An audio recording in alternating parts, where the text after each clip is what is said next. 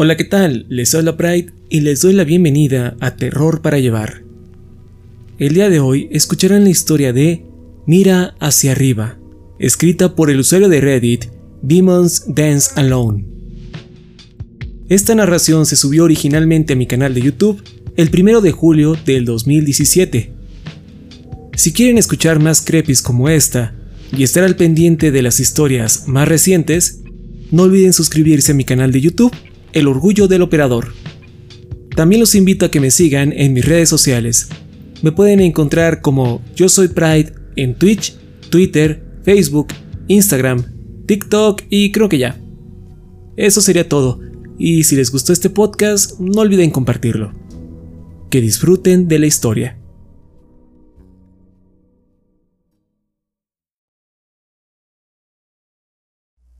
Huí de mi tierra natal cuando era tan solo un joven.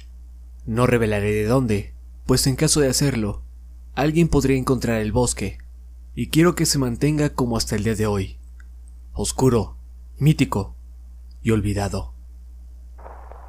Mi país de origen llevaba un buen tiempo sumido en una guerra civil, pero nadie hablaba de ella, ni se le daba difusión o cobertura. Querían mitigar el conflicto, diciendo que solo era una pequeña guerrilla, un simple motín.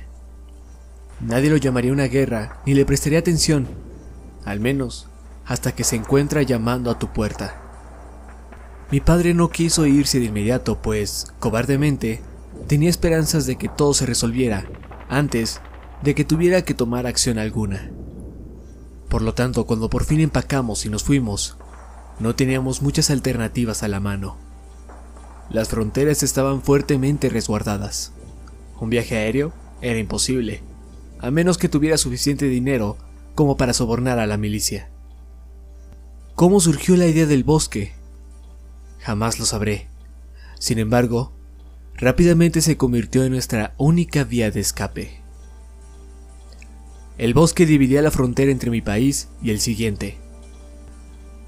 Nunca ha sido cartografiado adecuadamente, ni por completo, y está casi intacto a pesar del alza industrial que mermó considerablemente la vegetación. Los soldados invasores habían ignorado esa área por completo, rodeándola. El bosque era como la guerra en varios aspectos. Principalmente, la mayoría pretendía que no existía. Sin embargo, ya no podíamos darnos ese lujo.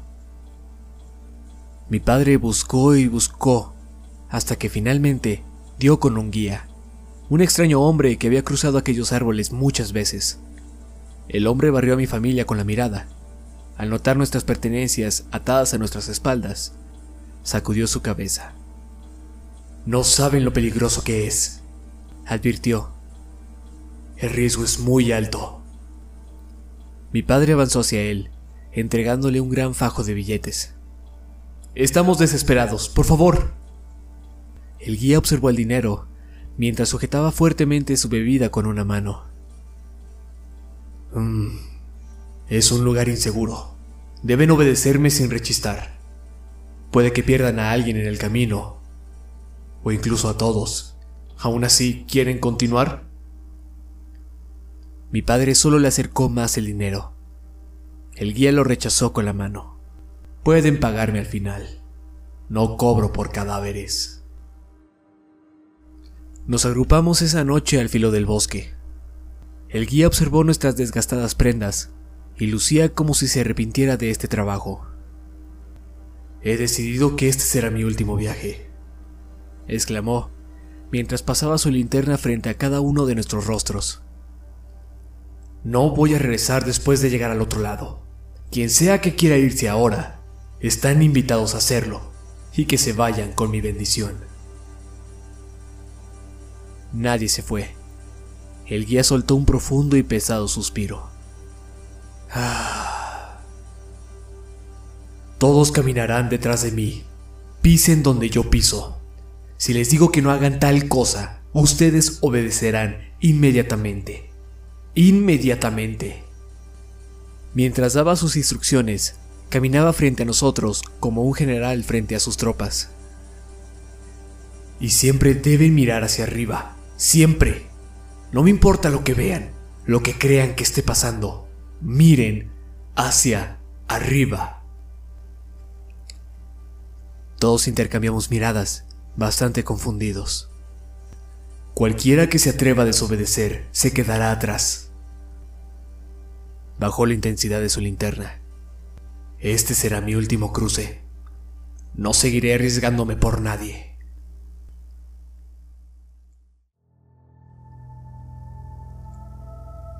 Nos topamos con problemas casi de inmediato. Ver arriba hacía difícil saber a dónde nos dirigíamos. Chocábamos unos con otros, tirando algunas de nuestras cosas en el proceso. Mi hermanita comenzó a llorar, pues se quejaba que mantener la cabeza alzada le lastimaba el cuello, y por la forma en la que el guía fruncía el ceño, sabía que no estaba complacido. Cargué a mi hermana y con un pañuelo le cubrí los ojos. Yo la llevaré. Eso es justo, ¿o no? Es una niña, se distraerá por algo. No mantendrá su mirada fija. El guía se encogió de hombros. La vegetación iniciaba como en cualquier otro bosque, con árboles pequeños, arbustos y zonas con helechos por ahí y por allá. Todo lucía normal, pero por si acaso, mantuve mi cabeza alzada, aunque no pasó mucho para que surgiera un dolor punzante en mi cuello. Después de un rato, nos encontramos rodeados por pinos, altos, rectos y blancos. Eran como huesos enormes clavados en el suelo. Algunos de ellos tenían ramas completas arrancadas del tronco, dejando ver grandes huecos completamente oscuros del interior. Me di cuenta que los únicos sonidos en el ambiente eran los de nuestras pisadas.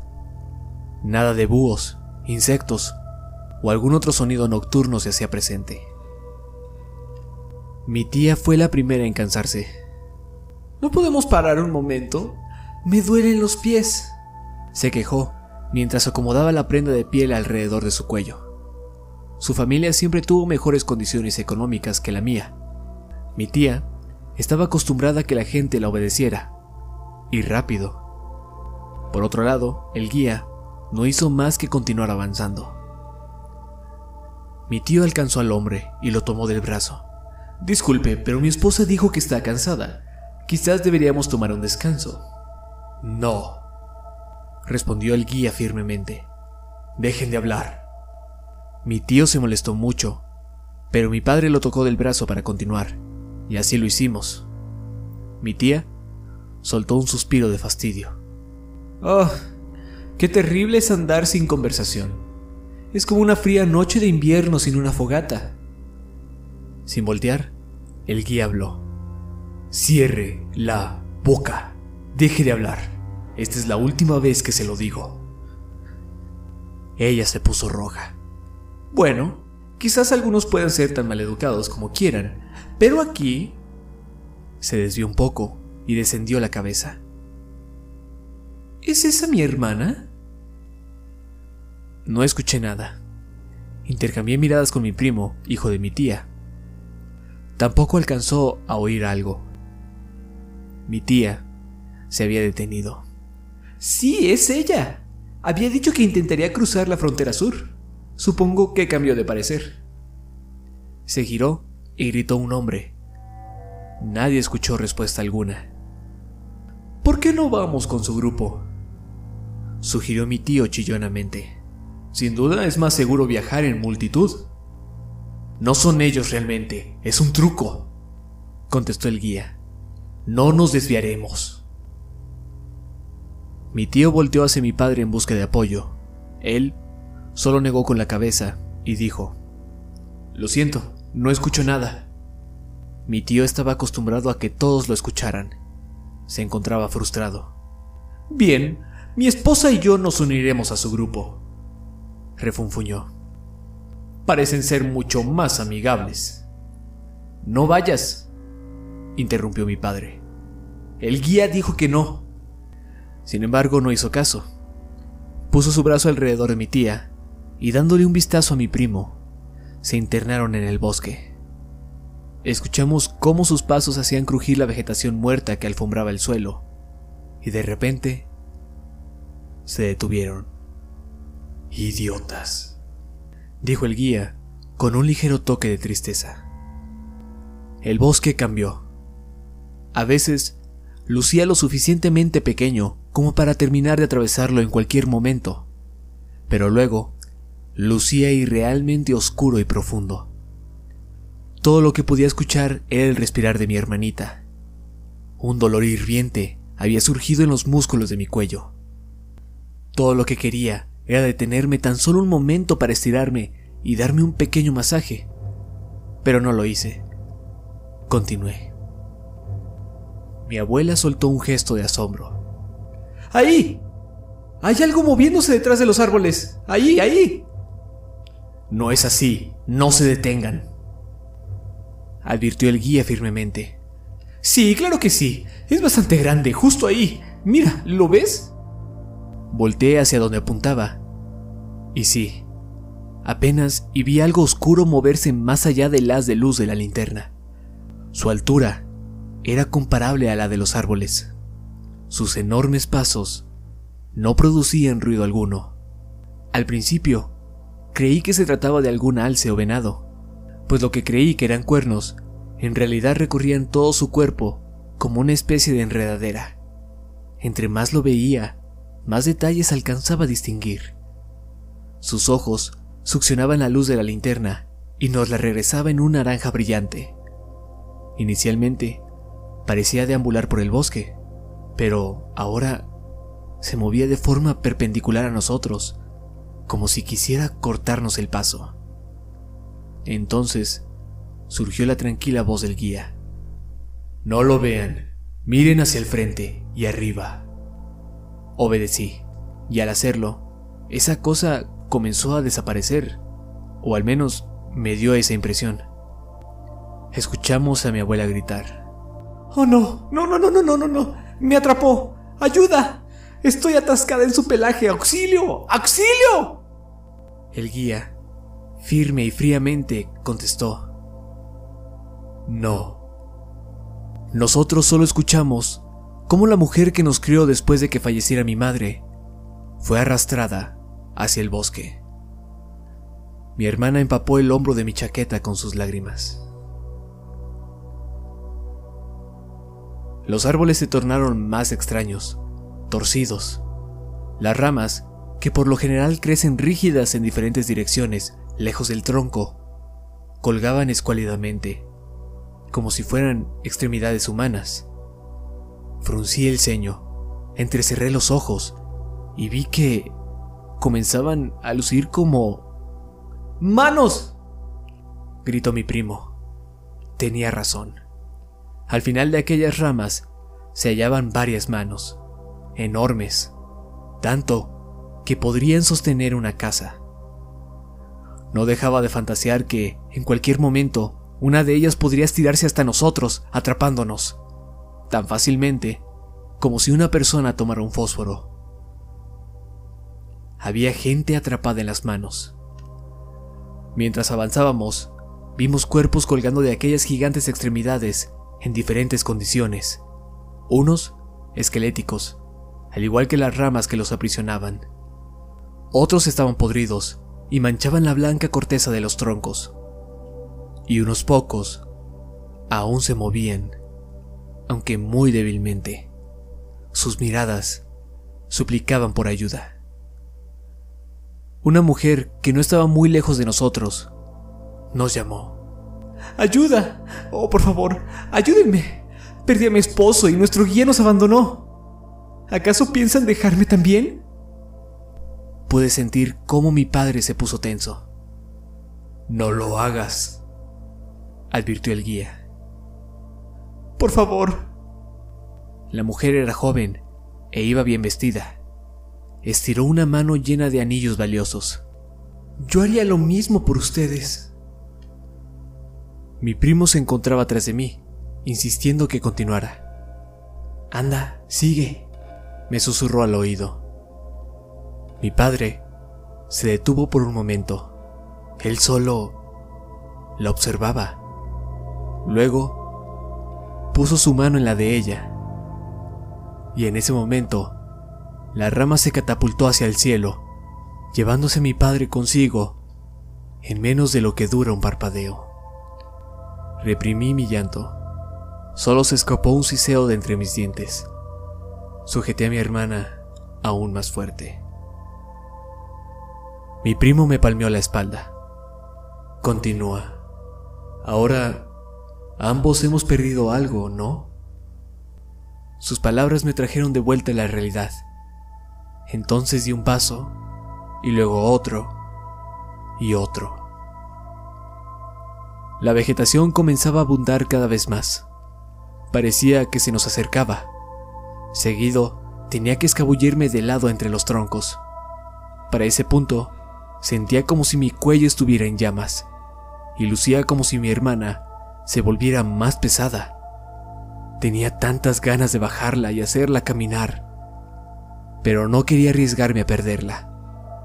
De repente me resbalé y casi caigo al suelo. Habíamos estado caminando sobre piñas de pino, hojas secas, pedazos de ramas, etc.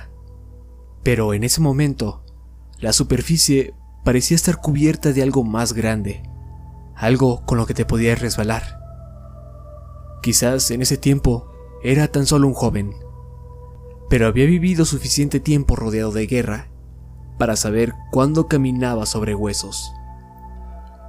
Mi primo me tomó fuertemente del hombro. Sigue caminando. Yo también lo siento.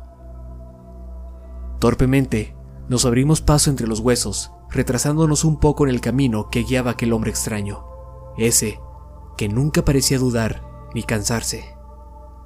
Una luz provino de en medio de los árboles frente a nosotros. Mantuve mi mirada fija, como se me había instruido, esperando que la luz se disipara. No lo hizo. Al contrario, se tornó más intensa. Mi primo habló. Ya casi está. Gracias a Dios. Gracias a... Súbitamente, ya no se encontraba a mis espaldas. Estaba gritando. Antes de que pudiera hacer algo, los dedos del guía me tomaron del hombro, previniendo que me diera la vuelta. No seas egoísta. ¿Sometiste a tu hermana a todo esto solo para matarla al final? Sus palabras pusieron mis pies de nuevo en la tierra. Con mi primo gritando de horror, caminé tras el guía. Esperé a que terminaran el bosque y los gritos de mi primo.